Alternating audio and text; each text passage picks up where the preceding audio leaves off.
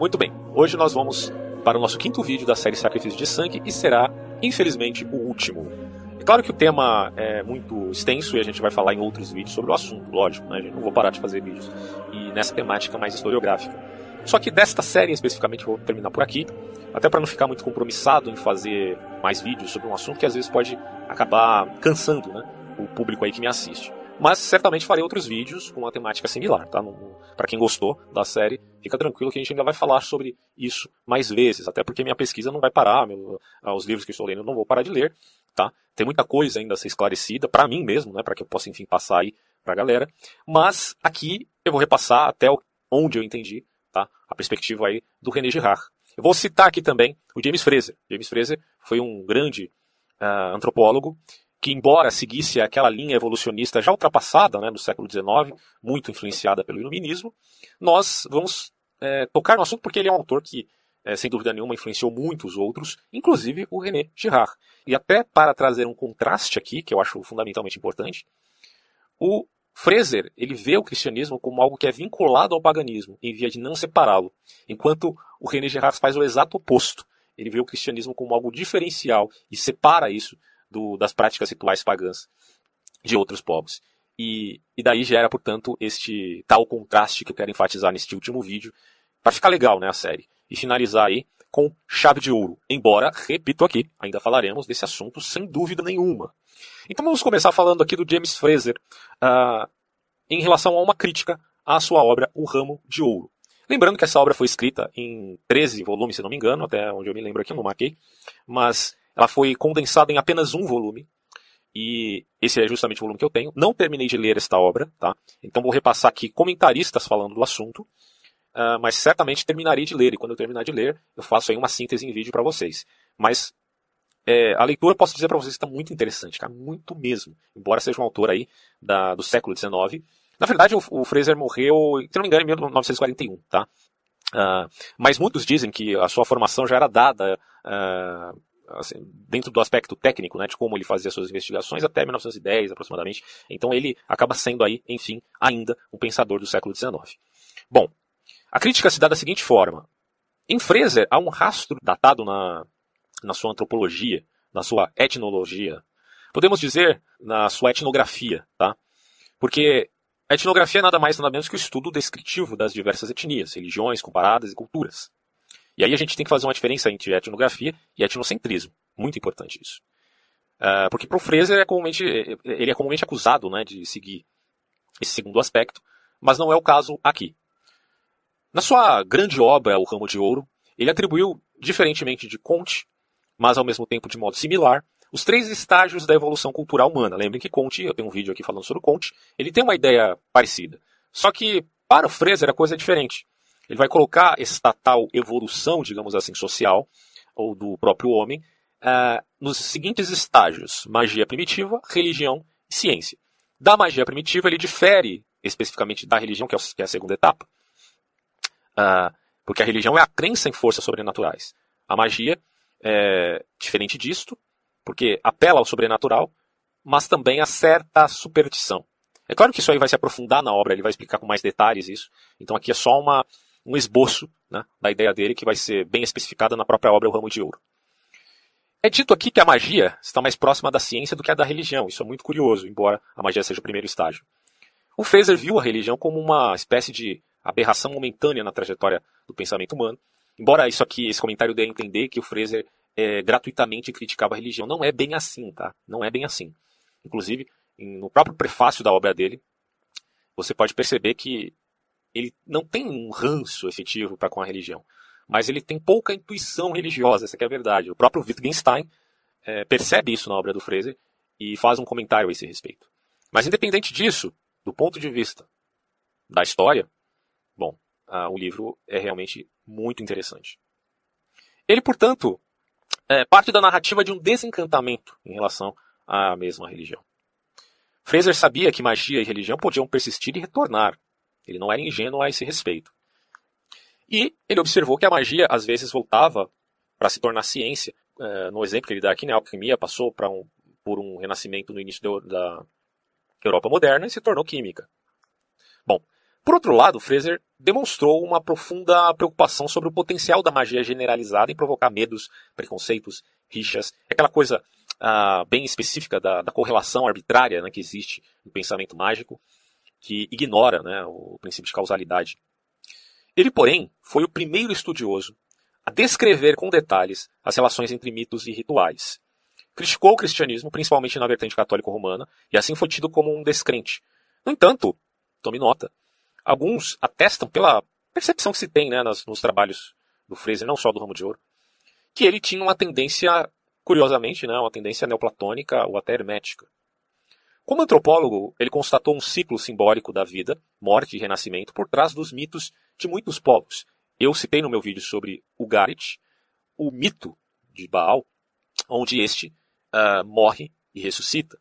Né? E há um ciclo constante nesse aspecto. Mas isso não existia só ali em Ugarit, existia também em outros mitos de outros povos. E essa similaridade ele tenta explicar ali na obra dele.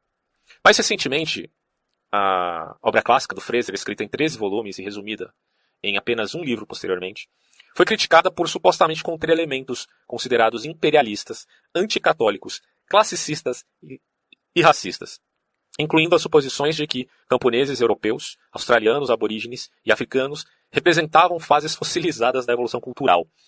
É, você percebe que o Fraser apanhou tanto da direita quanto da esquerda, né? mas uh, em muitos casos isso foi justo, em outros casos de uma maneira injusta. Veremos, por exemplo, uma crítica que, ao meu ver, é um tanto adequada à obra dele. Olha só. Autores como Timothy Larson criticam Fraser por aplicar ideias, teologia e terminologia cristãs na Europa Ocidental a cultura não cristãs, ou seja, comparações arbitrárias. Quer dizer, isso distorce essas culturas para fazê-las parecer mais cristãs, ou quem sabe o cristianismo mais pagão, que imagino fosse a ideia dele. Fraser rotineiramente descreveu figuras religiosas não cristãs, equiparando-as a figuras cristãs. Ele aplicou termos cristãos a sacerdotes, por exemplo, chamando os anciãos dos Nijamus da África Oriental, equivalentes aos levitas de Israel, e o grande lama de Lhasa, o Papa budista, o Deus homem que suportou as tristezas de seu povo, o bom pastor que deu a vida pelas ovelhas. Ele rotineiramente usa o termo teológico, uh, especificamente cristão, como, na verdade, vários termos, né? Novo nascimento, batismo, uh, sacramento, batizado, impuro, em referência a culturas não cristãs. E essa mistura que, que é feita ali, para alguns é arbitrária. No entanto, lembremos que a obra do Fraser foi escrita em 13 volumes. E é claro que ele explica isso, e que talvez tenha sido omitido na obra resumida. Tá? Até porque eu não li a obra de 13 volumes. Né? Bom, até por conta uh, do, do arcabouço bibliográfico que a gente tem, uma grade de, de livros para ler, e fica meio difícil. Né? A não ser que, que eu quisesse realmente se dedicar à obra do Fraser, ser um especialista em Fraser, mas não é o caso aqui por enquanto, até por falta de tempo. Bom, quanto ao colega australiano de Fraser, Walter Baldwin Spencer, é, ele solicitou o uso da terminologia nativa para descrever as culturas aborígenes australianas, argumentando que isso seria mais preciso, uma vez que o termo cristão, é, ou os termos cristãos, eram carregados de conotação cristã, né, que seriam completamente estranhas aos membros da cultura que ele estava descrevendo. Até porque, se você usa termos cristãos para o judaísmo, que tem uma proximidade, já é uma arbitrariedade, imagina, para outras religiões tão distantes. Né? Bom, Fraser insistiu que ele deveria usar termos judaico-cristãos, dizendo-lhe que usar termos nativos seria desanimador e pareceria pedante. Um ano depois, Fraser criticou Spencer por se recusar a equiparar o não estranhamento dos totens aborígenes australianos à doutrina cristã da reconciliação, já que para Fraser havia certos parentescos ou, enfim, similaridades, ainda que não tivessem a mesma origem. Quando Spencer, que havia estudado os aborígenes em primeira mão, provavelmente aqui um estudo de campo, que Fraser nunca fez, porque lembremos, Fraser é um antropólogo do século XIX, ou pelo menos da metodologia do século XIX, embora tenha vivido boa parte no século XX. É, bom, Spencer contestou que as ideias não eram sequer remotamente semelhantes né, entre os aborígenes e o cristianismo. Fraser insistiu que eram exatamente equivalentes. Com base nessas trocas, Larson concluiu que o uso deliberado da terminologia judaico-cristã de Fraser no lugar da terminologia nativa não era para fazer com que as culturas nativas parecessem menos estranhas, mas para fazer o cristianismo parecer mais estranho e bárbaro, já que Fraser tem uma crítica, não meramente ao catolicismo, mas ao cristianismo. Bom, talvez você, lendo ou ouvindo essa crítica, possa se desinteressar da obra do Fraser, mas isso aqui é só um apontamento. A obra em si, ela é muito uh, específica, muito profunda, né? equivale, por exemplo, a uma obra como A Cidade Antiga, de Foster de Colange. Então, o Ramo de Ouro, eu aconselho a todos que se preocupam em é, ter acesso aos clássicos de lerem, porque é uma obra extraordinária, embora se possa fazer, obviamente, críticas, não só de cunho uh, cristão, para com Fraser, que não era cristão, mas também àqueles que seguem outra escola antropológica, funcionalista, estruturalista, né, que é, bate de frente com a escola evolucionista. Mas fica aqui o, o meu recado, a minha ênfase. Leiam a obra. Né, porque, apesar dele não ter feito estudo de campo, ele teve acesso a documentos uh, de ordem primária, aos comentaristas antigos, às tragédias gregas, e fez um trabalho fenomenal, assim como o René Girard também fez, né? porque o René Girard parte também do aspecto literário e não só antropológico, para fazer então uma visão mais abrangente da sua própria filosofia. Lembrando que o René Girard ele não era um teólogo propriamente dito. Né? Bom, vamos então falar aqui do Girard, que tem aí uma ideia muito curiosa, mas que chama a atenção em vista de se explicar a violência no sagrado, que é fundamentalmente importante. A ideia dele se baseia na, no conceito de mimesis. Uh, podemos chamar de mimese, né, portuguesando a coisa. Mimese é o que decide o desejo, dirá René Girard.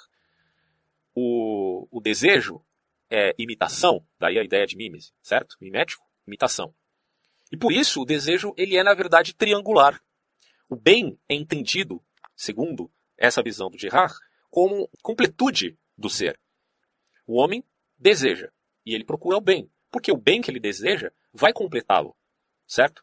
No casamento, uh, na moradia, nas terras para o plantio, num automóvel para quem vive na modernidade, ou numa carroça para quem vivia no passado, enfim, os desejos são muito variados. Só que o que o René Girard percebe é que o desejo ele é não meramente idiosincrático, no sentido que depende apenas do indivíduo, mas o indivíduo está inserido numa história. E nessa história, outros seres habitam, porque no mundo há uma pluralidade de seres. E nesse sentido, o homem sempre tem um modelo. E é um modelo que lhe faz, enfim, desejar. Porque ninguém nasceu sabendo, lembremos, né? Ninguém nasceu sabendo. Então, a criança ela é extremamente mimética e ela deseja baseada em modelos. Mas não é só a criança. Isso se estende para toda a vida. Porque nós somos habituados. Talvez o hábito esteja vinculado aqui à, mimesis. Né? Mas, enfim, há um, uma triangulação. Primeiro você tem o sujeito que deseja. Mas esse sujeito, entre o sujeito e o objeto de desejo, há um modelo, há um arquétipo. Embora o termo arquétipo possa dar conotações distintas, apesar que é sinônimo de modelo, mas, enfim, há uma intervenção entre o sujeito e o desejo. Para que alcance-se esse desejo, ou para que se deseje propriamente dito, é visto aqui a presença do modelo. Mas quando o objeto de desejo é escasso, aí vai haver então a violência. E entra o aspecto é, que podemos dizer é a origem da violência. É claro que cabe perguntar aqui, já de início, se todo desejo necessariamente é mimético.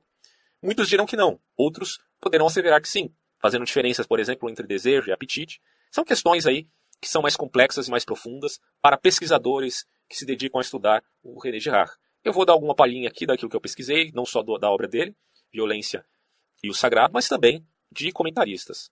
Bom, na verdade, podemos dizer aqui que quando o bem é limitado, o triângulo que acabamos de citar pode se inverter e o seu modelo passa a ser seu próprio inimigo. Então, é, na medida que o modelo te fez desejar mas a escassez do bem, e esse bem é posse, de certo modo, daquele modelo que lhe é próximo, porque aqui é um aspecto de vizinhança tá, entre o seu modelo, não é um arquétipo distante que você olhe e apenas como uma espécie é, de significação profunda para a sua vida. Não, é alguém próximo, é algo próximo. E na escassez, na limitação do bem, este modelo próximo acaba sendo um obstáculo, sendo ele um ser que lhe faz frente aquilo que você deseja. Podemos pensar na, no período de uma população em um determinado, sei lá, um vilarejo da antiguidade, onde o patriarca tinha muitas esposas e concubinas, e os seus filhos e os seus servos não tinham nenhuma. Bom, é, aqueles homens ainda assim tinham seus impulsos, seus instintos, seus apetites, certo? Eles viam no modelo do patriarca uh, o anseio de ser igual a ele. Só que eles não podiam alcançar isso por certa escassez populacional. E aí, como é que fica? Bom, esse é só um, um exemplo bem esdrúxulo para você entender a problemática aqui. Quando o bem é limitado, o triângulo se inverte. O seu modelo passa a ser o seu inimigo, visto que este tal modelo impede a plenitude, uh, digamos assim, do seu ser, que é o alcance do seu desejo. Amplie isso, portanto, para 3, 4, 10, mil, 30 mil, enfim, milhares e milhares de pessoas competindo uh, em vista de alcançar o seu bem. É como o, Philip Pondé diz, né? Imagine uh, eh, 7 bilhões de sapiens no mundo querendo ser felizes. Como que isso vai acontecer, né? Uh, cada um está buscando a sua própria felicidade. Claro que a felicidade não é sempre do mesmo modo, mas existe um modelo para a felicidade no século XXI. E eu, particularmente, acho que a maioria das pessoas seguem esse modelo, certo? Não pretendem abandoná-lo, a não ser que sejam muito radicais e que estejam uh, vinculados a um certo modismo, a uma certa perspectiva muito peculiar de um determinado grupo. Mas a maioria, dentro da sociedade civil, segue um certo modelo de felicidade. É ter uma casa própria, um carro, uma família, filhos, etc, etc, etc. Acontece que se perceberá, dada, dado o problema econômico, o problema da escassez, que isso nem sempre será assim. E tal coisa gerará frustrações, invejas, ciúmes e violência. Então, nasce aqui aquilo que René Girard dirá como ciclo de vingança. Nós, na modernidade, subestimamos o que é vingança ou ciclo de vingança, porque nós vivemos em tempos onde isso é limitado por um poder jurídico. Mas no passado não era assim. Você pode imaginar o que era um, um homem da antiguidade vivendo em tribos. Não existia polícia, não existia câmeras, uh, não existia proteção. No máximo poderia existir uma proteção de um império, né, se você vivesse em um. Mas, mesmo assim, não existia processo investigativo, uh, era muito difícil é, você condenar alguém que tivesse matado um dos seus parentes, dos seus animais, ou tivesse lhe roubado na calada da noite. Como você saberia quem fez isso, já que era muito fácil ocultar os seus atos na antiguidade? Portanto, as leis eram rígidas. E, é, essa rigidez não era gratuita. Ocorria porque era um tempo de barbárie. Claro, eu não quero que vocês tomem aqui a barbárie como uma questão muito pejorativa, né? Era só a circunstância da época, tá? Os homens eram os mesmos. Isso que é importante enfatizar. E o próprio Fraser admite isso também. Os homens do passado são os mesmos dos os homens que estão agora. Ninguém, não houve uma evolução biológica, uma mudança drástica aqui. O que ocorreu foram é, mudanças significativas de cunho político, social e econômico. Isso de fato aconteceu, e científico também. Tá? É, Criou-se, portanto, instituições e hoje a gente tem um, um, aparato muito mais adequado para a vida coletiva, certo? E, portanto, para nós, apesar de sermos mais vigiados, é, temos uma proteção um pouco maior, podemos dizer assim, do que na antiguidade. Embora isso no Brasil não faça jus muito né, à realidade. Bom, mas vocês entenderam essa diferença, essa distinção, certo? O ciclo de vingança no passado era muito grande. E aí cabe falar tanto do Vingador de Sangue quanto do Eren judaico. Então gostaria que vocês tomassem nota disto. Primeiramente falando do Eren. Eu já, eu já tinha mencionado isso em outros vídeos, tá? Mas uh, vamos enfatizar aqui porque eu acho de suma importância. A gente pode até fazer posteriormente um, um vídeo mais específico só sobre os semitas, né, que seria bem interessante. Mas estou em nota. Eren. Basicamente significa consagrado. Só que consagrado para a destruição. Eren é anátema, certo? Tem a conotação de algo separado, é, tanto para santificação quanto para ser amaldiçoado. Não importa, ele é consagrado. Consagrado a quem? Consagrado a Yahvé, a Javé, a Jeová. É, o pessoal criticando que estão usando aqui o J, né? Mas é, acho que não tem problema porque a gente também usa o J para nomes como Jeremias, Jesus, né? então, enfim, faz parte. O que acontece aqui é que o Eren ele é uma separação completa. Nas palavras do próprio Maimônides, o grande Ramban é, e mestre do judaísmo da Idade Média, é isto, uma separação completa e drástica. Há na perspectiva de Eren a ideia de guerra de extermínio. Eu fiz um vídeo sobre essa pergunta tão difícil. Deus manda matar? Bom, isso está muito baseado na ideia de Eren. O Eren de Javé. Aqui havia a ideia de destruição irrestrita, certo? Você pega os textos aqui que eu abordei lá naquele vídeo, sobre Deus manda matar, Deuteronômio 7, Josué 6,17. Por exemplo, Josué 6,17 diz, a cidade, com tudo que nela existe, será consagrada para a destruição. Então era uma consagração, mesmo sendo um anátema, uma destruição. Você tem a cidade destruída de Jericó, de Ai, o extermínio dos povos cananeus. É claro que eu esqueci de falar no outro vídeo, mas eu deixei ali escrito, né? Mas muitos historiadores atualmente dizem que isso não aconteceu, tá? Esse extermínio é, dos cananitas. E que aquilo foi só uma prescrição do texto para se admitir um poderio que existiu no passado em Israel. Uh, quando, do ponto de vista ético, exterminar povos não era algo tão errado assim, uma vez que fossem lutas tribais pela verdade religiosa ou pela, pelo valor do único e verdadeiro Deus. Mas o fato é que isso implica, no caso aqui do Eren, da destruição, da consagração, vamos colocar consagração, isso aqui implica posses. É, e essas posses elas não são só materiais, ela também envolve, primeiro, o primogênito, isso é muito importante, isso aí está bem deflagrado na Torá, inclusive. Os primogênitos eram consagrados a Javé. Aí você pergunta, então os primogênitos morriam sacrificados a Javé? Não é bem assim, porque na Bíblia, na Torá especificamente, está descrito que os primogênitos podiam ser consagrados, é, mas ao mesmo tempo resgatados. Tá? Então entenda bem essa, esse aspecto aí. Então as posses dos primogênitos, os escravos, os animais, eles eram é, todos aqueles que foram tomados também como é, posse por conta de ter vencido a batalha, os despojos de guerra, eles eram consagrados. Então, quando determinado grupo punha em risco a comunidade judaica, no caso hebraica, né, a gente está falando dos hebreus mais antigos, o judaísmo é um fenômeno posterior à dominação persa, podemos dizer assim, mas quando havia risco, então, poderia haver o Eren. No caso dos primogênitos, repito aqui, eles poderiam ser resgatados. Haveria então redenção do primogênito e ele viveria. É, assim posto, Eren significa devotar, mas também destruir. Há uma passagem em Miqueias que eu vou ler no final deste vídeo, que diz que os filhos primogênitos poderiam ser entregues e para algumas pessoas não haveria resgate e eles morreriam. E morreriam em nome de Javé. Claro que isso não se compara de modo algum ao culto de Moloch, que é uma outra coisa, é um paganismo. Mas isso acontecia no momento em que em Israel havia uma grande decadência espiritual.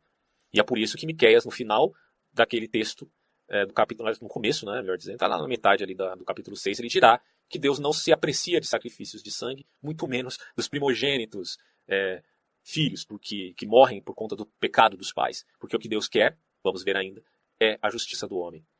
Então, todo esse processo ocorre também por conta de certa decadência do próprio povo de Israel. É claro que o conceito de Eren, posteriormente, na religião judaica, rabínica, ele vai ter uma conotação mais voltada à excomunhão. Isso acontece, por exemplo, com Spinoza. Spinoza foi sujeito ao Eren, mas era o Eren da excomunhão e não da morte. Spinoza não correu risco de vida, né? só se foi por conta uh, de certo ostracismo. Mas o que aconteceu com ele é que ele foi excomungado ali da religião judaica, já que ele acreditava, enfim, em outras coisas, né? ele era um monista. Em suma, podemos dizer, Eren, devoção de inimigos para a aniquilação, censura e excomunhão e banimento, no caso mais moderno de Eren, e, enfim, o tipo de dedicação. Teve até um, um homônimo, né, uma homonímia do termo Eren, que poderia no hebraico significar também é, rede de pescadores, mas não há ligação entre essas duas palavras. Tá? O Eren aqui que a gente está se referindo é o Eren da devoção. Bom, e no final das contas, em vista dos inimigos, significava obliteração total. É assustador, mas é, é um fato. Alguns autores admitem o conceito de Eren como a entrega que os israelitas e judaítas faziam dos despojos de guerra. Por causa da vitória, tudo seria entregue a Deus como forma de purificar a terra. Daí a, a questão do aniquilamento completo dos inimigos. Isso implica a morte de mulheres, idosos e também de crianças. Porém, repito aqui, isso aqui é o texto, não necessariamente o que ocorreu de fato na história. Apesar disso, nem tudo era destruído. Algumas vezes objetos valiosos, como de prata e ouro, eram levados como tesouro de Javé, e nesses casos de maneira lícita. Só que acontecia também de maneira ilícita, como foi o caso aqui de um soldado do exército de Josué, Acã. Ele tomou uma capa e, peças de ouro e acabou sendo pego e sendo morto. Por quê? Porque ele representava algo que contaminava a congregação de Israel. E ele precisava morrer, mas não só ele, morreu também a esposa e os filhos. E o texto não deflagra, desculpa, né? isso aqui não é novelinha da Record, tá? O texto não deflagra que os filhos de fato faziam parte do crime, ou fizeram parte do plano, né, ou do crime de Acã. A palavra Eren é a última palavra do livro dos profetas da Bíblia, isso é muito curioso. Pegue, por exemplo, Maraquias ali dizendo, que é o último profeta do Antigo Testamento, claro, para os judeus, não é o Antigo Testamento, mas é apenas a aliança que vigora até, até os dias de hoje. Mas enfim, o último livro diz, ou o versículo, ele fará voltar o coração dos pais para os filhos, Malaquias 3:24, e o coração dos filhos para os pais, para que não venha ferir a terra com anátema, destruição total, Eren. Leia aí na versão Bíblia de Jerusalém, que, a meu ver, é mais confiável. Tá? Veja que anátema não é uma ameaça militar, mas sim uma ameaça religiosa, porque na antiguidade a religião e o sistema não, não posso colocar necessariamente o sistema judicial, mas, enfim, a justiça, o ato punitivo estava vinculado à religião, inevitavelmente. Então, anátema morreria em nome do Deus Supremo, ok? Bom, no antigo Israel não havia distinção entre guerra sagrada e guerra secular, tudo era guerra. Essa, porém, não era uma peculiaridade de Israel. Outros povos faziam algo similar, como já deflagrei naquele vídeo sobre Deus manda matar. É, só que eles faziam os outros povos para deuses diferentes, tá? Como citado aí a estela do rei Messa, a pronúncia aqui é um pouquinho diferente, mas enfim, na famosa pedra moabita. Aqui fica a questão: seria o Eren de Javé genocídio? Ou ainda, Deus, enfim, manda matar? Bom, isso já foi respondido neste vídeo que eu citei e aconselho vocês uh, a assistirem. Então, uh, dito isto, você percebe também um aspecto relativo ao chamado Vingador de Sangue. Gerard dirá um ciclo de vingança, e um ciclo de vingança ininterrupto, quase infinito, digamos. O Vingador de Sangue no passado, porque a ideia era a prevenção, já que a vingança se alastrava entre os povos e entre as próprias tribos, né, que eram irmãs, de uma maneira avassaladora, destruidora, que poderia até trazer a extinção de uma família, de um povo, de um grupo, de uma tribo. E o Vingador de Sangue era aquele que vingava a morte de um de seus parentes que foi assassinado. Só que se o assassino tivesse matado aquele tal de uma forma desastrosa, quer dizer, não, não foi intencional, ele atropelou talvez uma criança com um cavalo e enfim morreu e não era a intenção dele, ele iria para a cidade de refúgio. Já citei isso em outros vídeos. E ele era protegido ali. Então, havia de fato, como o Gerard vai destacar de maneira enfática na sua obra, principalmente no primeiro capítulo do livro Violência e Sagrado, a tentativa dos antigos de prevenir, né, mediante a religião, a vingança. Porque a vingança era o grande problema da antiguidade, não meramente o crime, certo? Isso é diferente para nós hoje e vocês vão entender por quê. Bom, assim pois, a inversão do desejo, dentro ainda do aspecto mimético a qual se refere Gerard, no caos da violência, gera a figura do bode expiatório. Podemos pensar essa figura como sendo o herói. Ou seja, aqui representado pelo modelo a qual citamos no início, que passa a ser percebido como culpado por ser imperfeito. Bom, é, no passado, pelo menos na instituição dos sacrifícios rituais de sangue, esses reis poderiam morrer, pelo menos em algumas culturas, não em todas, tá? Como eu citei aqui, os vikings, por exemplo. E o que acontece aqui é que morto o bode expiatório, no caso, o herói, entre aspas, apazigua-se os outros.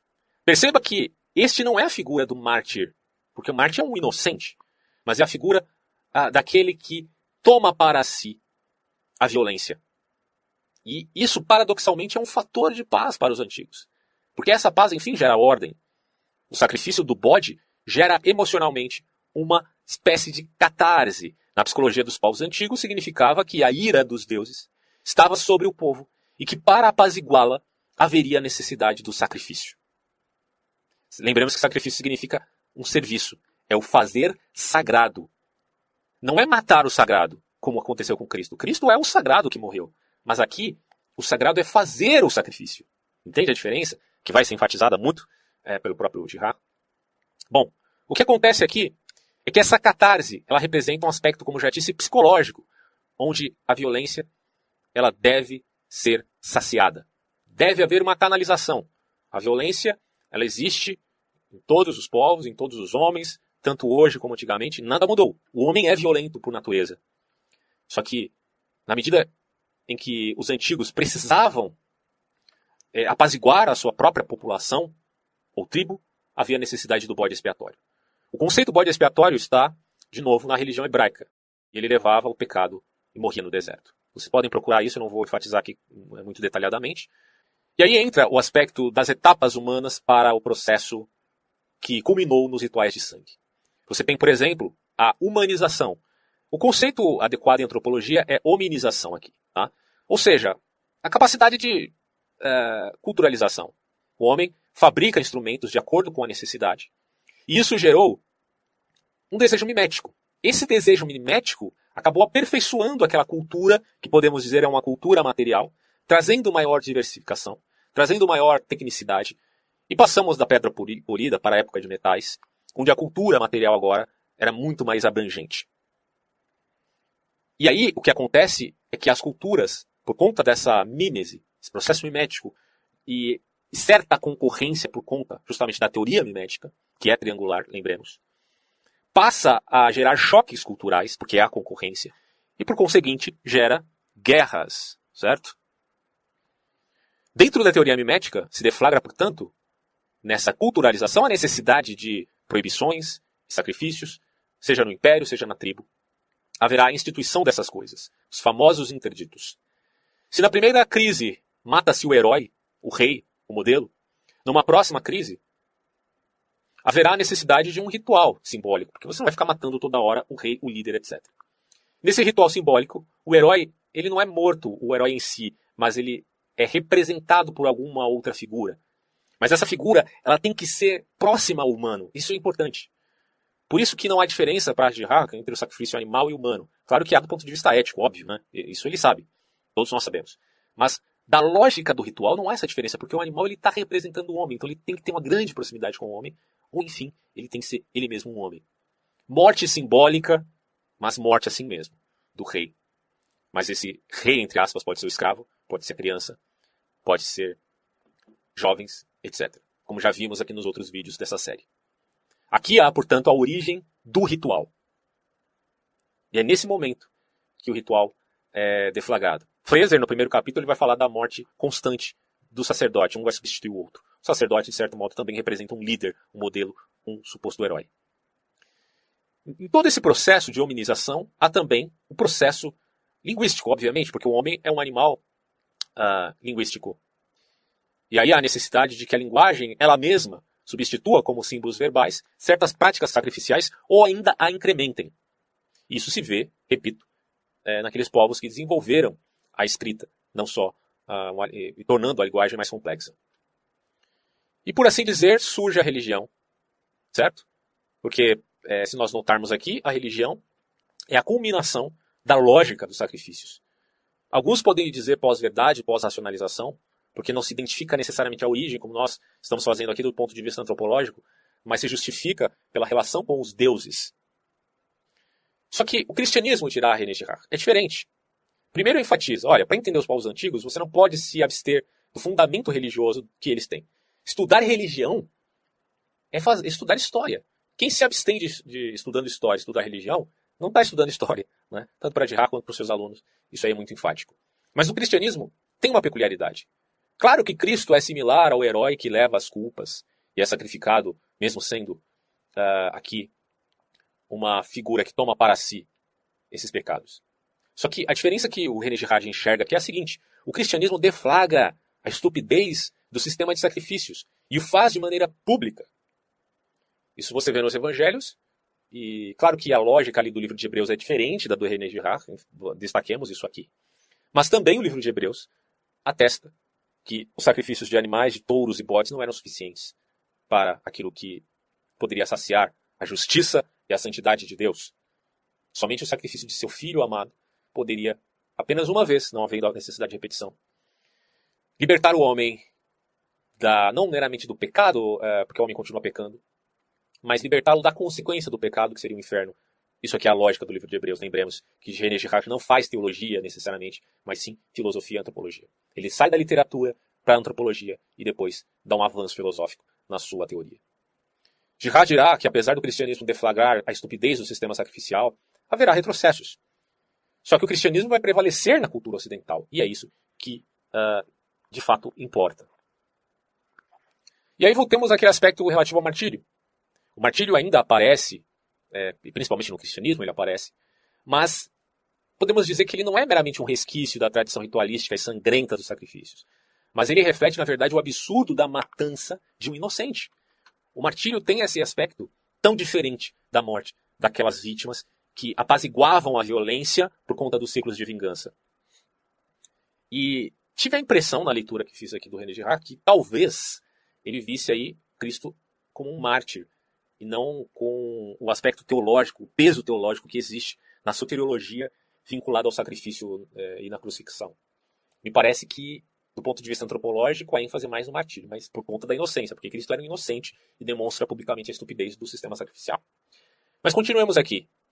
Do ponto de vista antropológico, fica claro que o homem possui a tendência a qual ainda perdura. E pela inversão do triângulo mimético, lembramos que eu falei no começo, alguns autores dizem que não é a mera inversão do sistema mimético por conta da escassez do bem, que vai trazer a completude do homem, e por isso é, você vai contra o seu modelo que antes admirara, agora é o seu inimigo. O que é dito ali é que talvez, nesse caso, o que acontece é que o objeto de desejo é ocultado. Né? E quando o objeto de desejo é ocultado, você tem uma relação é, de inquirição, e muito mais, né, de competição mesmo, com o seu próprio modelo. E isso vai gerar problemas, porque você tira o seu olhar daquilo que realmente importa, que era o desejo, certo? Independente se esse desejo é mimético, ou se nasce de um apetite e se desenvolve por um aspecto mimético, porque consideremos aqui que quando eu digo estou com fome e desejo comer um prato de arroz, feijão e bife à milanesa, é, eu estou dizendo que o meu corpo necessita comer. Bom, isso não é mimético, é um apetite. Porém, o desejo que eu tenho em comer determinada coisa, aí pode ser mimético, entendeu? É, veja que na China, algumas pessoas, não sei ao certo se todas, mas certamente um grande grupo de pessoas ali, de alguma cidade ou de todos os lugares, comem carne de cachorro. É, isso é incomum aqui no Brasil e em vários outros países. E por que, que isso acontece lá na China? Porque certamente existe um processo mimético onde eles não veem problema em comer carne de cachorro. Ok? Então, o desejo ele está vinculado a essa abstração que se faz, é, talvez neste caso aqui, do apetite.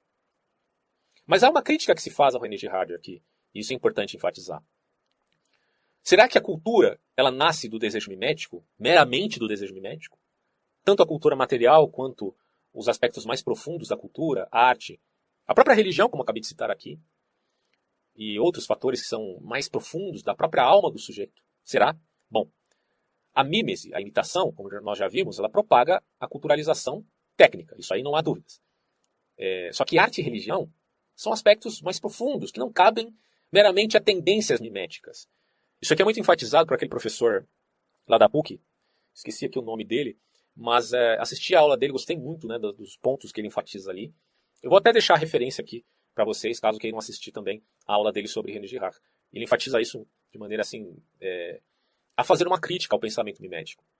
Já que há muitos que defendem, também haverá aqueles que critiquem e admitam parcialmente a ideia, que é o caso dele. Bom, por isso podemos dizer que a culturalização ou hominização é um processo mais complexo do que apenas a mímese. Discípulos de Girard podem contrariar essa ideia.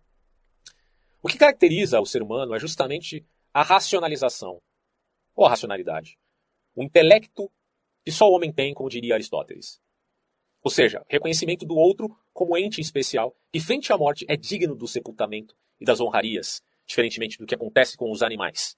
O homem, diante de um acontecimento tão irracional como é a morte, ele se preocupará em dar honra àquele que se foi. E essa honra significa reconhecer o outro.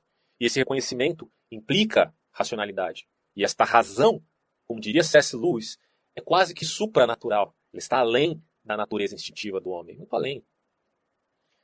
A mímese não explica todo o processo que se vincula, que se vincula à cultura humana, principalmente na arte e na religião.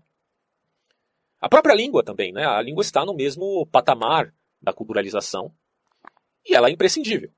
É imprescindível que o homem é, possua a cognição suficiente para externar suas ideias, para se comunicar com não só com a fala, mas também com a escrita, a um grande processo aqui de racionalização. Isso não está dentro é, de uma noção mimética, ou será que está? Bom, animais, como chimpanzé, como gorila, dentre outros, eles também são miméticos, ainda que não igual ao homem, porque o homem passou por um processo de revolução cognitiva. O homem tem uma estrutura que lhe capacita a uma mímese que evolui, certo? Assim como vimos numa evolução cultural técnica, também percebemos é, que essa evolução é, se valida em vários outros campos, como na arte e na religião. Mas aí fica a pergunta: será que o estopim da arte da religião é mimético? Esse é o ponto. Claro que o mimético aqui dos animais é limitado. É limitado ao tipo de cada espécie. Podemos até supor algum nível primitivo de cultura material nesses animais, muito primitivo mesmo, né? Mas nada que se compare ao homem, certo? Logo, não há como se abster do nível estrutural que antecede o mero mimetismo o nível estrutural, ou seja, a, o homem como uma criatura que é capaz de desenvolver esses traços implica em que ele possui um intelecto que não possui, que não possuem os animais. Sobre a questão do bode expiatório, nós podemos dizer que de fato isso explique boa parte das religiões, mas não todos os fenômenos religiosos, nem todos os rituais que representam a morte do herói, ou, ou não. Porque, na verdade, existem tribos indígenas que não têm rituais externos, que muitos são tidos até como tribos ateias, entre aspas. Né? Que não é o caso, porque essas tribos elas têm crenças, é, só que de tão simples que são, aparentemente, são como se tais grupos fossem agnósticos. Mas não necessariamente. Há de se fazer um estudo mais pontual aqui, e até de campo, né, do ponto de vista antropológico, uh, que vai além dessas apologias que são feitas aí, tanto ao agnosticismo, quanto ao ateísmo, quanto também à religiosidade. Assim, posto a motivação da religião mesma está além da relação triangular do desejo. Ou será que não? O que acontece é que é, devemos notar aqui fenômenos que existem nessas tribos, nesses grupos humanos, seja na antiguidade ou contemporaneamente, são fenômenos multifatoriais, multifacetados. E reduzir tudo isso apenas à explicação mimética talvez pareça aqui algo muito ousado, similar ao que Freud fazia em relação à libido. Girard está fazendo em relação ao mimetismo. Será que é assim mesmo? Muitos vão criticar essa crítica, para ser redundante aqui. Bom, seria a violência o motor da história? Vocês já se perguntaram nisso? Para você que já conhece aí um pouco do René Girard, você logo vai perceber que a violência parece ser motor da história na perspectiva dele. É, parece que ele está, ah, de certo modo, curiosamente, corroborando com a ideia de que a guerra é a parteira da história, como poderia dizer aí Nietzsche, Heráclito antes dele, é, enfim, o próprio Karl Marx, né? o pessimismo schopenhaueriano. Bom, o que acontece é que a violência, inevitavelmente, é parte desse motor. Isso aí ninguém nega. Acho que, para quem tem televisão em casa e já viu o programa aí do Senhor da Atenas, sabe do que estamos falando aqui quando nos referimos à violência. Ela existe, infelizmente, na natureza humana e na sociedade. Mas será que é só ela que existe? Segundo o mito, que podemos dizer aí na linguagem perennialista de Wolfgang Smith, embora descreva aqui isso, sou enfático em dizer que discordo de vários pontos desse autor, tá? Há um mito verdadeiro, mais do que verdadeiro, autêntico. Né? O, o termo mais adequado aqui é autêntico. O mito autêntico do cristianismo diz: a criação do mundo e do homem foi provocada por Deus, único. E, mais do que isso, ocorre ali o pecado original. Não só no cristianismo, mas em outras culturas se vê a ideia de uma culpa originária, como já enfatizei em outros vídeos aqui. No próprio orfismo existe a culpa originária. De onde surge isso? Qual a origem disso? É uma outra investigação que poderíamos fazer. Mas a culpa originária no homem existe. E a culpa também que provoca a ideia de rituais de sangue para deuses que devoram sacrifício, porque os deuses de fato se alimentam. O que ocorre aqui é que se admitimos o mito autêntico do pecado original, é, o mito autêntico também nas palavras de C.S. Lewis e do Tolkien, que abordam essa questão. Para quem não conhece, leiam a, bio, a, bio, a, biografia desses dois autores, que é fantástico né, você entender esses conceitos. Bom, esses dois mitos eles são fundamentalmente importantes do ponto de vista teológico, porque eles explicam, inclusive, parcialmente a Teodiceia. A Teodiceia é um grande problema para o cristianismo. É um grande problema mais do que para o cristianismo, para o teísmo. Como explicar o sofrimento no mundo? Como explicar as desgraças que ocorrem na humanidade? É, tantas é, não podem, é, podemos dizer, isso tem propósito. Não há, não há propósito é, de você é, olhar para uma mulher grávida e ver que o feto dentro dela está morto, certo? Para usar aqui um exemplo drástico. Alguém poderá dizer, não, mas ainda há aí propósito. Mas isso é bem arriscado. Né? Para quem queira ir a fundo na questão e na defesa apologética do cristianismo, a todo custo, poderá achar propósito em qualquer coisa, mesmo nas mais absurdas e caóticas. Mas não é isso que eu quero é, colocar aqui para vocês, né? porque esse é um problema que não pretendo entrar uh, no próprio mérito. O que eu quero expor aqui é que o problema existe. E que parcialmente dizer que há um pecado original e que o problema do homem é moral e não metafísico explica parcialmente o mal no mundo, certo? O livre-arbítrio trouxe o mal ao mundo. Até calvinistas admitem isso quando dizem que Adão, enfim, tinha livre-arbítrio, embora aqueles que vieram dele não o tenham. Bom, devemos notar, aí depende se é supralapsarianista ou infralapsarianista. Né? No entanto, devemos notar que a visão de Girard não é puramente teológica, ela seguiu pelo caminho da antropologia, certo? E, neste caso, da etiologia, da etnografia, etc., para afirmar um ponto de vista filosófico, não teológico.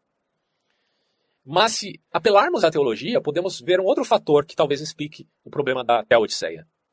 Do ponto de vista teológico da Trindade, que tomemos nota aqui, é extremamente paradoxal, porque, para quem não percebeu ainda, o conceito de trindade ou dogma da trindade nega a lógica formal aristotélica em seus princípios, a saber aqui o princípio de não contradição, o princípio da identidade do terceiro excluído. Quer dizer, você tem uma contradição, pelo menos aqui no primeiro princípio, na Trindade, já que são três pessoas em um só Deus. No entanto, daquilo que se refere à transcendência, daquilo que não é coisas humanas, mas celestiais, admite-se o paradoxo, como diria aí o famoso escritor Chesterton. Mas ainda assim, do ponto de vista lógico, o problema permanece. Mas não há ideia, uh, seja do católico, do evangélico, do protestante, do ortodoxo, de tentar explicar o que é a Trindade. É a simples admissão por fé, e não por uma razão que se baseia em lógica formal.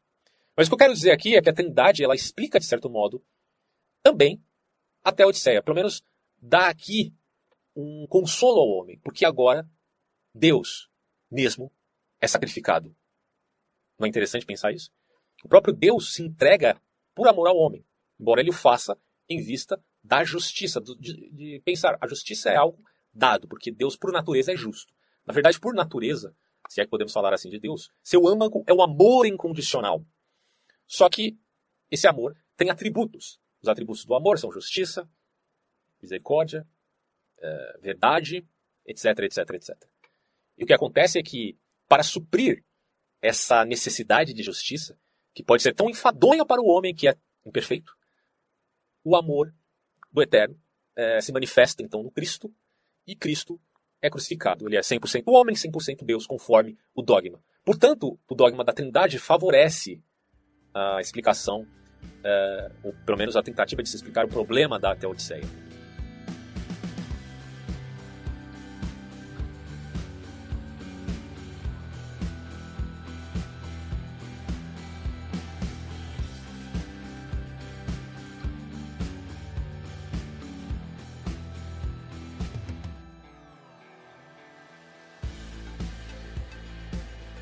Pode ser repensado de várias formas, mas me parece que a coisa acaba gerando um apelo maior quando é o próprio Deus que se manifesta na pessoa do filho.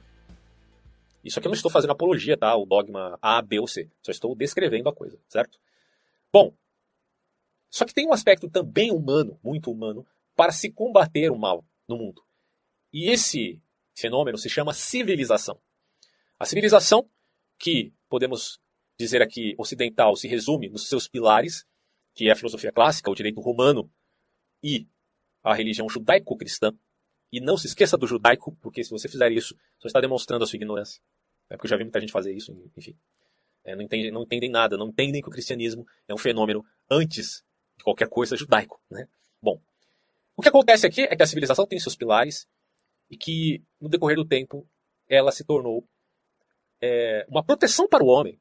Certo? A civilização é uma resposta, enfim, ao mal que existe no mundo.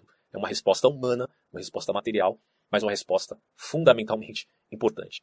E eu acho que a maioria das pessoas que têm um mínimo de consciência são gratos por viverem numa civilização. Ainda que, o próprio René Girard diz isso, é, não se espera que a violência seja extinta. A violência sempre vai existir porque é parte da natureza do homem, a não ser que a natureza humana mude.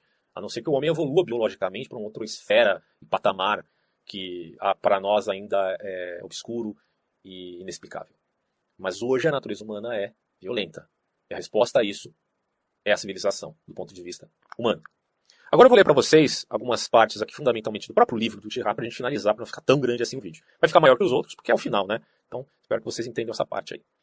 Antes disso, eu devo salientar aqui um ponto importante que talvez as pessoas consigam já é, de antemão entender que na cultura de espetáculo a mimes é fundamentalmente importante, né? E que isso possa favorecer aquela ideia uh, tão mórbida, né, de um comunismo uh, que implique no desarraigar da idiosincrasia do sujeito. Mas não é isso que René Girard defende, pelo menos até onde eu entendi. Veja que o desejo ele é inicialmente mimético, como a gente já enfatizou. Mas nem todo desejo é mimético. Porque, como eu já disse, podemos fazer a diferença de apetites e de desejos. Né? O apetite se refere ao instinto. Lembremos que instinto é, pode ser uh, conceituado como uma intuição sem reflexão. Você simplesmente tem. É, é uma é, aptidão inata, certo? É inata ao sujeito. O desejo, por outro lado, fica a pergunta: ele é idiosincrático ou gregário? Dá a ideia aqui, o mimético, a teoria mimética, de que há um elemento gregário no desejo, como já vimos, triangular. Mas na sociedade de consumo, sociedade capitalista, há um desejo mimético evidente. Quem nega isso não entendeu o que o René está falando. A própria propaganda se vale exatamente disto. Quando você é, assiste aquela propaganda da famosa Doriana, família feliz. Ah, sua esposinha loira com olhos azuis, coisinha linda, né? O seu filhinho tão bonitinho indo para a escola. A maioria deles ainda estão uh, seguindo ali no primário, né? enfim. Obviamente que propagandas como essa, a maioria delas na verdade, representam um aspecto mimético. É um estímulo mimético. É um modelo que você quer também seguir. Eu quero ser igual a eles, eu quero ser eles mesmos. É um modelo para mim. Mas ao mesmo tempo, e é importante enfatizar isso, destacado inclusive pelo professor, esqueci o nome dele aqui, mas ele dá uma palestra lá na E Realizações, referente a um livro do Girard sobre Shakespeare, que também vale a pena assistir e deixaria a referência aqui abaixo na descrição do vídeo. Ele dirá o seguinte: ao mesmo tempo que a sociedade de consumo aumenta o desejo mimético, ela possibilita um grande número de ofertas para suprir aquela demanda. Né?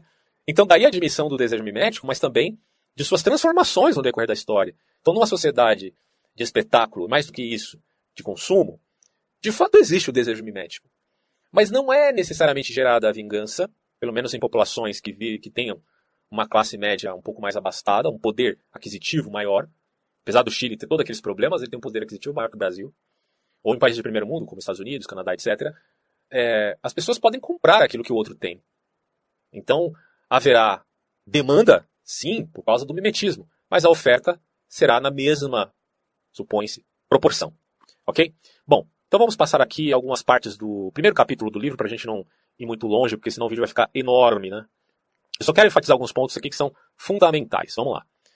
No capítulo 1 de Violência e o Sagrado, Gerard dirá: Em numerosos rituais, o sacrifício apresenta-se de duas maneiras opostas, ou como algo muito sagrado, do qual não seria possível abster-se sem negligência grave, ou ao contrário, como uma espécie de crime, impossível de ser cometido sem expor-se a riscos igualmente graves. Se o sacrifício mostra-se como uma violência criminosa, não há em contrapartida violência que não possa ser descrita em termos de sacrifício, como por exemplo a tragédia grega, onde você já tem a percepção de uma decadência do sistema sacrificial. Por que, por exemplo, ninguém se pergunta sobre a relação entre o sacrifício e a violência? Eu estou perguntando aqui já, olha aí. Por isso que estou lendo né, a obra dele. Bom, estudos recentes sugerem que os mecanismos fisiológicos da violência pouco variam de indivíduo para indivíduo, e mesmo de cultura para cultura. Todo homem, enfim, tem a sua cota de violência. Claro que isso depende também de cada indivíduo quanto ao seu temperamento, ou a sua educação, ou a cultura a qual foi criado. Girard continua dizendo: se a violência desempenhava um papel nos sacrifícios, ao menos em certos estágios de sua existência ritual, haveria aqui um interessante elemento de análise, pois este independe, ao menos em parte, de variáveis culturais frequentemente desconhecidas, mas conhecidas ou talvez menos bem conhecidas do que se imaginava. Afirma-se frequentemente que a violência é irracional. No entanto, não lhe faltam razões. Veja só, você vai entender a lógica, entre aspas, aqui do sistema sacrificial. Ela consegue, inclusive, encontrar algumas muitas boas eh, razões quando querem romper. Mas por melhores que sejam estas razões, nunca devem ser levadas a sério. A própria violência vai deixá-las de lado assim que o objeto inicialmente visado sair de seu alcance e continuar a provocá-la. A violência, não saciada, procura e sempre acaba por encontrar uma vítima alternativa. Lembra aquele, a questão que eu falei agora há pouco? Catarse, a canalização da violência. A violência precisa ser saciada de algum jeito. E esse jeito os antigos acharão na prevenção. E a prevenção será feita como? No sacrifício. Basicamente, essa é a explicação que o Gerard vai dar à origem do sacrifício de sangue. A criatura que excitava sua fúria e repentinamente substituída por outra que não possui característica alguma que atraía sobre si a ira do violento, a não ser o fato de ser vulnerável e de estar passando por seu alcance. Podemos pensar, por exemplo, que a emulação de vítimas animais desvia a violência de certos seres que se tenta proteger, canalizando-a para outros, cuja morte pouco ou nada importa. Um autor aqui enfatiza a seguinte questão: Escolhiam-se sempre entre os animais o mais precioso por sua utilidade, o mais dócil, o mais inocente, o mais próximo, isso é importantíssimo entender, o mais próximo do homem, por seu instinto e por seus hábitos. Escolhiam-se, na espécie animal, a vítima mais humana, se assim possa me exprimir, dirá aqui o autor. As observações de campo e reflexão teórica fazem-nos retomar, quando se trata de explicar o sacrifício, a hipótese da substituição, né, onde a vítima toma o lugar do culpado. Essa ideia está presente em toda a antiga literatura sobre o tema, inclusive no Antigo Testamento. Essa, é, é, aliás, é justamente por esta razão que muitos modernos rejeitam-na ou concedem a ela apenas uma atenção mínima. Mas a ideia que propomos, diz Girard, suprime essa diferença moral. Aqui estou fazendo recortes, tá? É importante que você leia o capítulo inteiro, é só alguns trechos mais importantes. Então a proposta que ele, que ele enfatiza é a relação entre a vítima potencial e a, e a vítima atual. Não deve ser definida em termos de culpabilidade e de inocência. Não é um caráter meramente de culpa ou de inocência que a, a questão é, primordial é deflagrada. Não há nada a ser espiado, supõe-se, pelo menos do campo que busca a origem e não a prática do sacrifício. A sociedade procura, na verdade, desviar para a vítima relativamente indiferente, o que esteja, vamos colocar assim, é, no status de um sacrificável. Há uma categoria. E essa categoria, ela definirá aquilo que é, ou aquele grupo que é ou não sacrificável. Ou seja, uma violência que talvez golpeasse seus próprios membros, que ela pretende proteger a qualquer custo. Para proteger, praticamos uma violência controlada para, enfim, gerar certa, supõe-se, catarse. Isso aqui é o que estou falando, tá? Que eu estou entendendo da obra dele. Os comentários estão abertos para todos uh, relatarem as suas impressões sobre a obra, ok? Bom, uh, só é possível ludibriar a violência fornecendo-lhe uma válvula de escape, algo que é, que ela possa. É como um fogo que quer consumir alguma coisa. Tem que se dar válvula de escape a ele, tem que canalizar isto.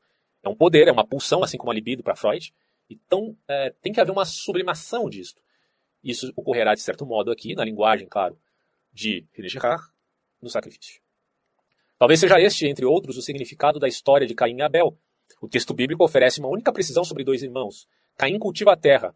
Abel é pastor e sacrifica uh, o primogênito do seu rebanho. Ou seja, Abel sacrifica um animal. Caim dá oferta da sua colheita. Então veja a diferença. Por que Caim mata Abel? Por certo, porque a violência não foi satisfeita na morte de um animal, como ocorreu com o próprio Abel, que ficou apaziguado, supostamente. No Antigo Testamento e nos mitos gregos, os irmãos são quase sempre inimigos. A violência que eles parecem estar fatalmente destinados a exercer um sobre o outro, só pode se dissipar quando aplicada à vítima terceira, a vítimas sacrificiais. Segundo uma tradição muçulmana, é o carneiro já sacrificado por Abel que Deus envia a Abraão para que ele o sacrifique no lugar de seu filho Isaac. Após ter salvado uma primeira vida humana, o mesmo animal salva uma segunda.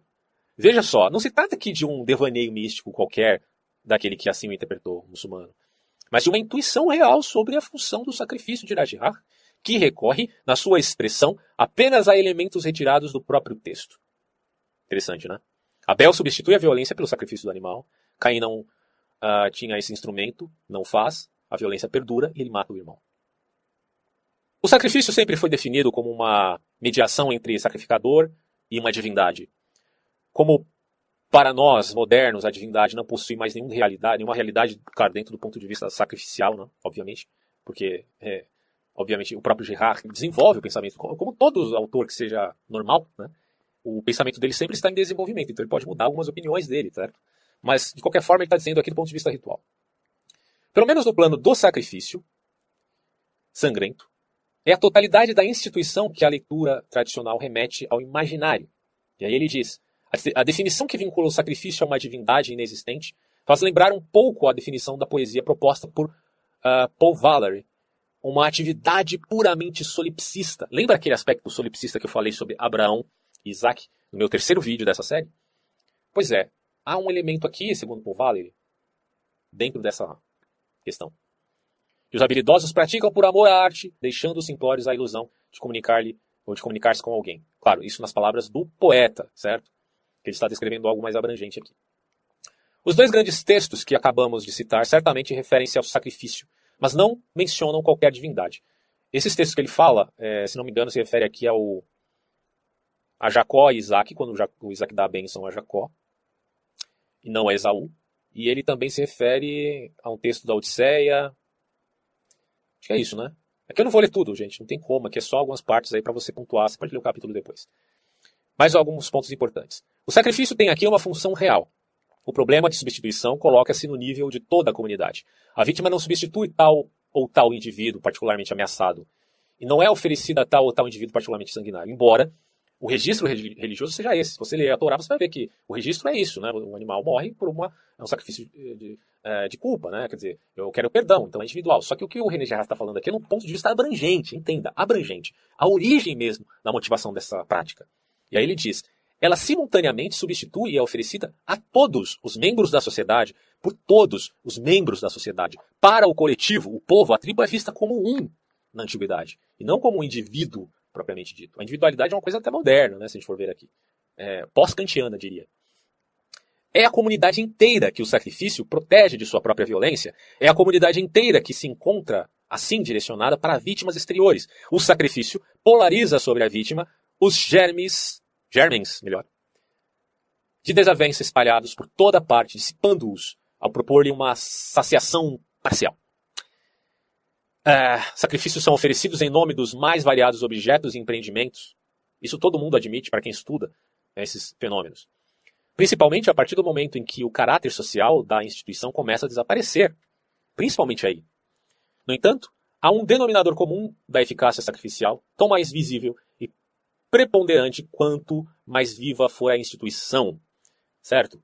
Quanto mais viva a instituição, mais eficaz será essa instituição sacrificial. Quando ela está em decadência, aí ela se tornará mais propícia à violência mesma, porque ela deixa de ser sagrada. Esse denominador é a violência intestina de Rajihar, ou seja, as desavenças, as rivalidades, os ciúmes, as disputas entre próximos que o sacrifício pretende inicialmente eliminar. A harmonia da comunidade que ele restaura, a unidade social que ele reforça, porque esse é o intento do sacrifício. Todo o resto decorre disto. Se abordarmos o sacrifício por meio deste aspecto essencial, por meio desta via real da violência que se abre diante de nós, perceberemos claramente que ele não é estranho a nenhum outro aspecto da existência humana, nem mesmo à prosperidade material. Seja nas nações semitas, nos povos, nas cidades, seja entre os maias, incas e astecas, seja entre os vikings e entre os povos escandinavos, seja entre os indo-europeus, italianos, gregos, não importa. Isso é preponderante na raça humana, Algumas pessoas têm problema com o conceito de raça, mas tudo bem. Né? Vamos ver o que mais nós temos aqui. Dos sistemas propriamente rituais, que, que nos são um pouco familiares, os do universo judaico, da antiguidade clássica também, né? tanto os judeus quanto os gregos, as vítimas são quase sempre animais. Mas quase sempre, não são sempre. Perceba bem isso daqui. Em outros sistemas rituais, os seres humanos, ameaçados pela violência, são submetidos, são submetidos por outros seres humanos, como acontecia principalmente com os astecas, e façamos diferentes uh, aqui entre astecas, maias e incas. Eles tinham práticas sacrificiais e motivações um pouquinho diferentes. Importante salientar esse ponto aí. Há indícios que o sacrifício humano não desaparecera completamente na Grécia do século V e na Atenas dos grandes poetas trágicos.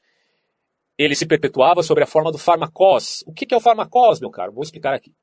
Farmacós, na antiga religião grega, era o sacrifício ritual, ou o exílio de uma pessoa tomada como um bode expiatório. Então, basicamente é isso que é o fármacos. Bom, então ele se perpetuava na forma do fármacos, que a cidade sustentava para ser sacrificado em certas ocasiões, especialmente nos períodos de calamidade, como já apontei aqui nos outros vídeos. Se quisermos aprofundar o tema, a tragédia grega pode fornecer notáveis precisões a esse respeito. É evidente, por exemplo, que em um mito como o da Medeia, é paralelo no plano sacrificial humano ao mito de Ajax, no plano sacrificial animal. Na Medeia de Eurípides, o princípio da substituição do ser humano pelo ser humano aparece sob sua forma mais selvagem, aterrorizada com a cólera de Medeia, que acabara de ser abandonada por seu amante Jazão. A ama pede que o preceptor mantenha as crianças afastadas de sua mãe. Medeia substitui o verdadeiro objetivo de seu ódio por seus próprios filhos. Talvez nos digam que não é possível comparar este ato de demência com tudo aquilo que merece normalmente a qualificação de religioso. Mas, mas, é inegável que o infanticídio, vejam vocês, lembremos dos cananitas que praticaram grandemente o infanticídio, pode ser inscrito em um quadro ritual. Esse fato foi tão bem atestado em tantas culturas, inclusive a grega e a judaica, que deve necessariamente ser levado em conta. É um triste fato, é uma aberração, mas é aquilo que se deflagra, fazendo uma descrição histórica da própria humanidade. Tanto Medeia como Ajax revelam a mais elementar verdade sobre a violência. Caso não seja saciada, ela continua a se acumular e se acumular e a transbordar, espalhando-se em torno com os mais desastrosos efeitos. Mas o sacrifício procura controlar e canalizar para a boa, entre aspas, direção. Os deslocamentos e substituições espontâneas que ocorrem nesse momento. Em Ajax, de Sófocles, alguns detalhes ressaltam o estreito parentesco entre a substituição animal e humana. Antes de arremeter contra o rebanho, Ajax manifesta por um instante a intenção de sacrificar seu próprio filho. A mãe não deixa de levar a sério essa ameaça e esconde a criança. Graças a Deus. Né? Mas claro que isso aqui é só a tragédia no poema. Não há razão alguma em um estudo geral sobre o sacrifício para se separar vítimas humanas e vítimas animais. Tome nota disso, é importante entendermos do ponto de vista antropológico o que está sendo deflagrado aqui. O princípio da substituição sacrificial baseia-se na semelhança entre a vítima atual e a vítima potencial. E essa condição pode ser perfeitamente preenchida quando, nos dois casos, trata-se de seres humanos. Sacrifícios humanos e sacrifícios animais sempre tiveram uma mesma lógica. Um outro ponto a se destacar. Para que uma determinada espécie ou categoria de seres vivos, humano ou animal, independente disso, mostre-se como sacrificiável, é preciso que nela seja descoberta uma semelhança tão surpreendente quanto possível com as categorias humanas não sacrificiáveis, sem que a distinção perca sua nitidez evitando-se qualquer confusão. Repetimos que no caso do animal, tal distinção salta aos olhos, mas o mesmo não acontece no caso do homem. Se considerarmos em um panorama geral do sacrifício humano o leque formado pelas vítimas, iremos nos deparar com uma lista extremamente heterogênea.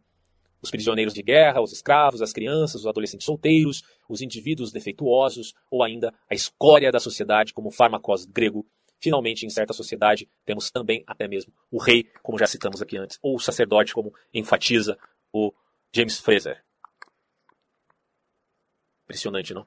Aliás, tem uma. Na última temporada do Vikings, que está aí disponível na Netflix, não é a última, última, né? Ainda falta uma temporada, se não me engano. Mas essa penúltima temporada que está já disponível. É, conta a história do Loki e da sua população que foi para uma terra longínqua. Eles foram criar uma nova, um novo grupo, uma, enfim, um novo, é, uma nova organização. Só que o ciclo de vingança ali nunca acaba.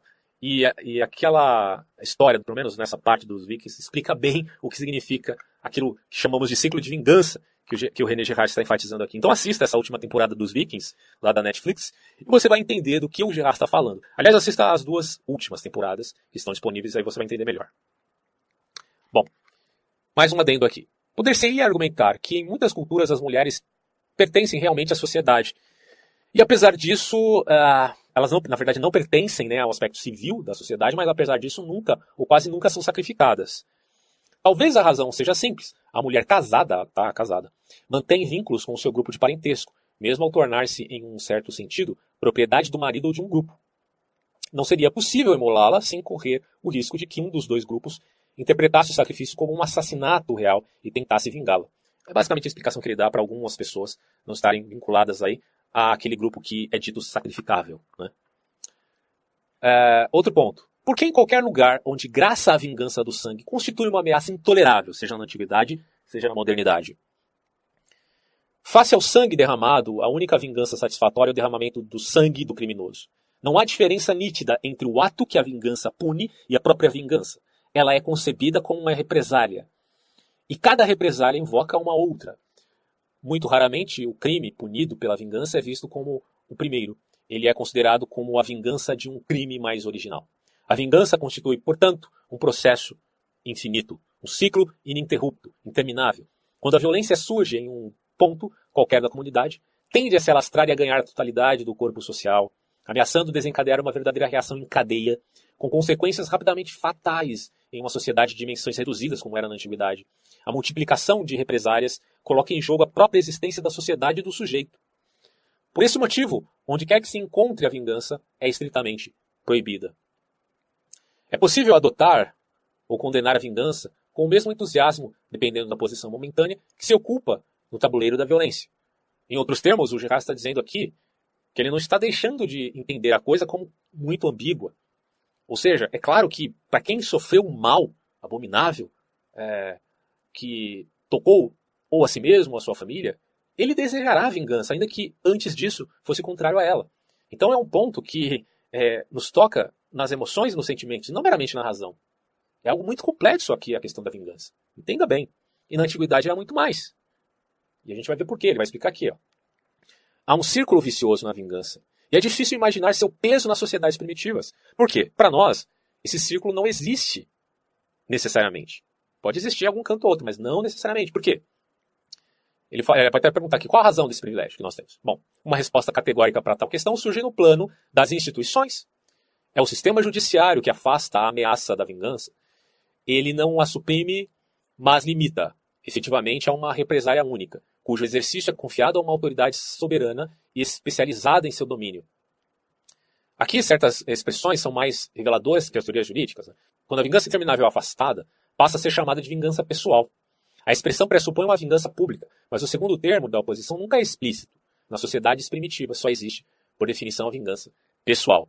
E quem poderá pará-la senão a catarse da canalização da violência no sacrifício? Muitos etnólogos estão de acordo sobre a ausência de sistemas judiciário nas sociedades primitivas. Isso aqui é fundamentalmente importante entender. Como a vingança é um processo infinito, não é dela que se deve esperar uma contenção da violência. Na verdade, é ela que deve ser cotidiana.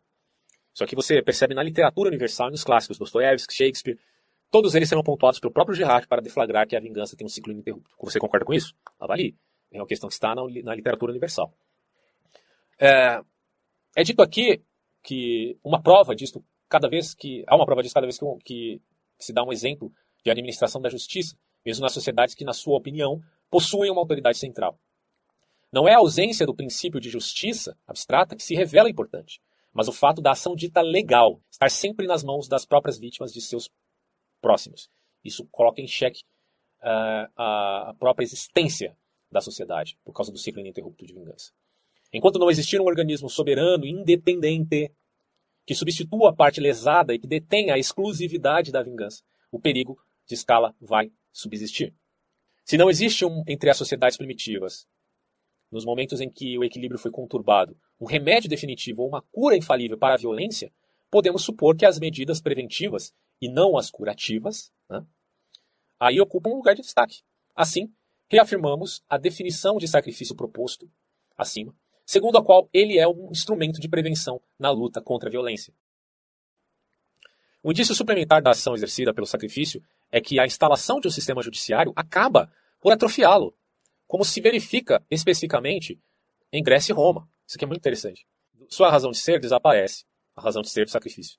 Ele ainda pode continuar existindo por bastante tempo, mas sob uma forma esvaziada.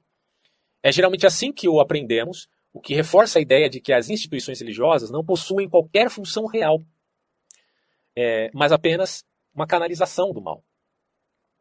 Aí é dito aqui. Mas é incorreto afirmar que o sacrifício substitui o sistema judiciário. Em primeiro lugar, porque é impossível substituir algo que com certeza nunca existiu. Até porque o sacrifício vem antes né, do sistema judiciário. Em segundo, porque a ausência de uma renúncia voluntária e unânime a qualquer violência, o sistema judiciário é insubstituível em seu domínio. Porque o sistema judiciário faz vingança. E a canalização ou a catarse da violência do sacrifício não faz vingança. É diferente. Nessas sociedades, portanto, os males, sociedades antigas, os males que a violência pode causar são tão grandes e os remédios tão aleatórios que a ênfase é colocada na prevenção. E a prevenção é o sacrifício. E não é à toa que tantos sacrifícios existiram por variadas motivações metafísicas entre os povos, mas que tinham um fundamento antropológico que eles mesmos não reconheciam. É mais ou menos isso que o Gerard está falando. Eu estou reconhecendo um ponto originário, mas eu sei que eles davam justificativas outras e até mesmo metafísicas para os seus sacrifícios. Entendam bem essa diferença. Bom, e o domínio do preventivo é primordialmente o domínio religioso, a prevenção religiosa pode ter um caráter violento. Também. A violência, porém, é o sagrado. Certo? Porque essas coisas estão inseparáveis. A utilização ardilosa de certas propriedades da violência, e em especial de sua capacidade de deslocar-se de um objeto a outro, dissimula-se por trás do rígido aparato do sacrifício ritual. Então a religião é, pois, a primeira instituição que vai lidar com o ciclo de violência, ou seja, da vingança. É... Isso se vê como uma tentativa de prevenção. O religioso primitivo domestica a violência, regulando-a, ordenando-a e canalizando-a para utilizá-la contra qualquer forma de violência propriamente intolerável em um ambiente geral de não violência e apaziguamento, porque a ideia é preservar a, a sociedade. Né?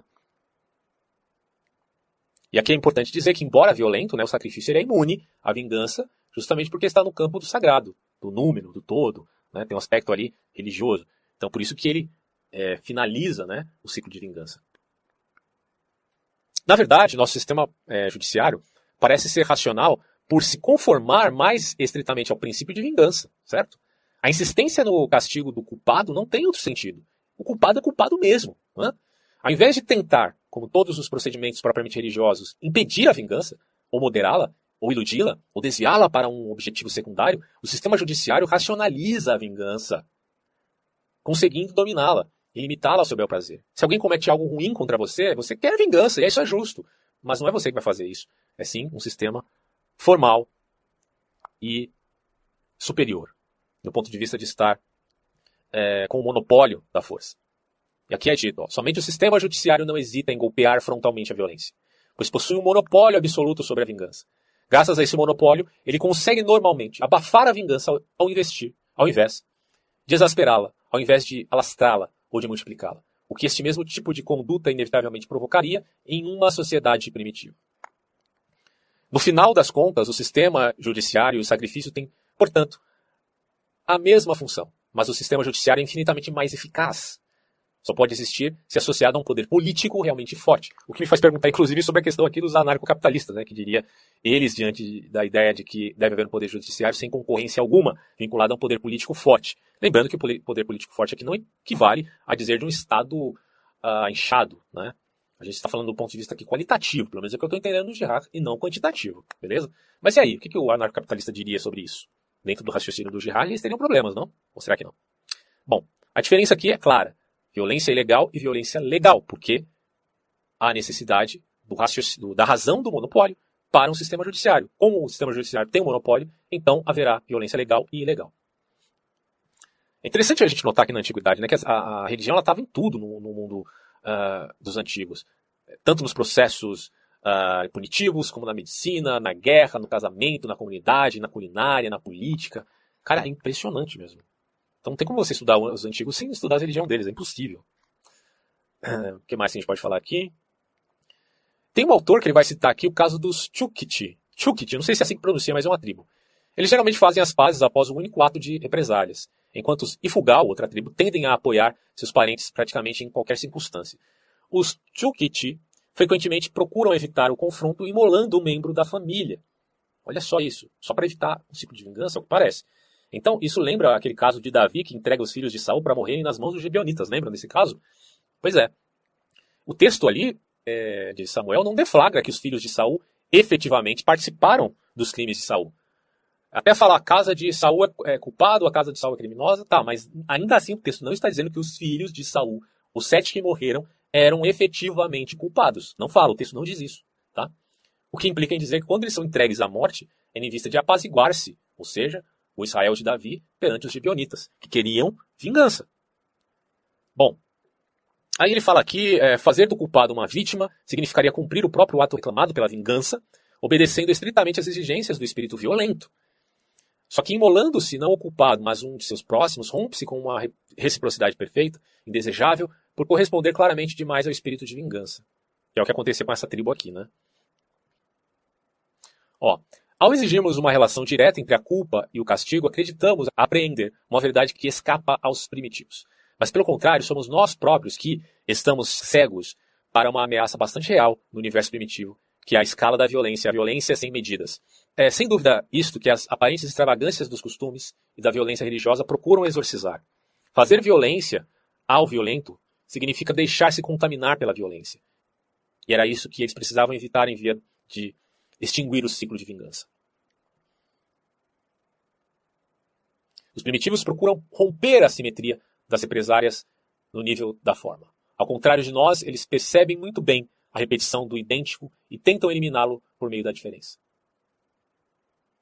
A natureza massacrante da intervenção judiciária, porém, impede que ela seja apenas um primeiro passo no círculo vicioso da represária, porque ela tem também um monopólio.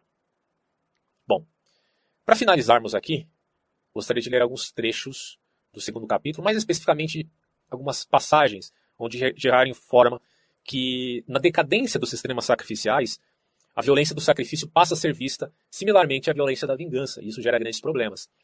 E tem alguns ditos aqui de autores muito famosos, como, por exemplo, uh, no fragmento 5 de Heráclito, que dirá o seguinte: Purificam-se manchando-se com outro sangue, como se alguém entrando na lama em lama se lavasse. E louco pareceria se algum homem o notasse agindo assim. E também a estas estátuas eles dirigem suas preces, como alguém que falasse a casas de nada sabendo, que são deuses e heróis. Uma clara crítica aqui ao sacrifício. Outra uh, que a gente vê aqui é as purificações de Empédocles, onde ele diz o seguinte: Não ireis parar com, a, com essas matanças sinistras, ou melhor, com essa matança de sinistros ecos?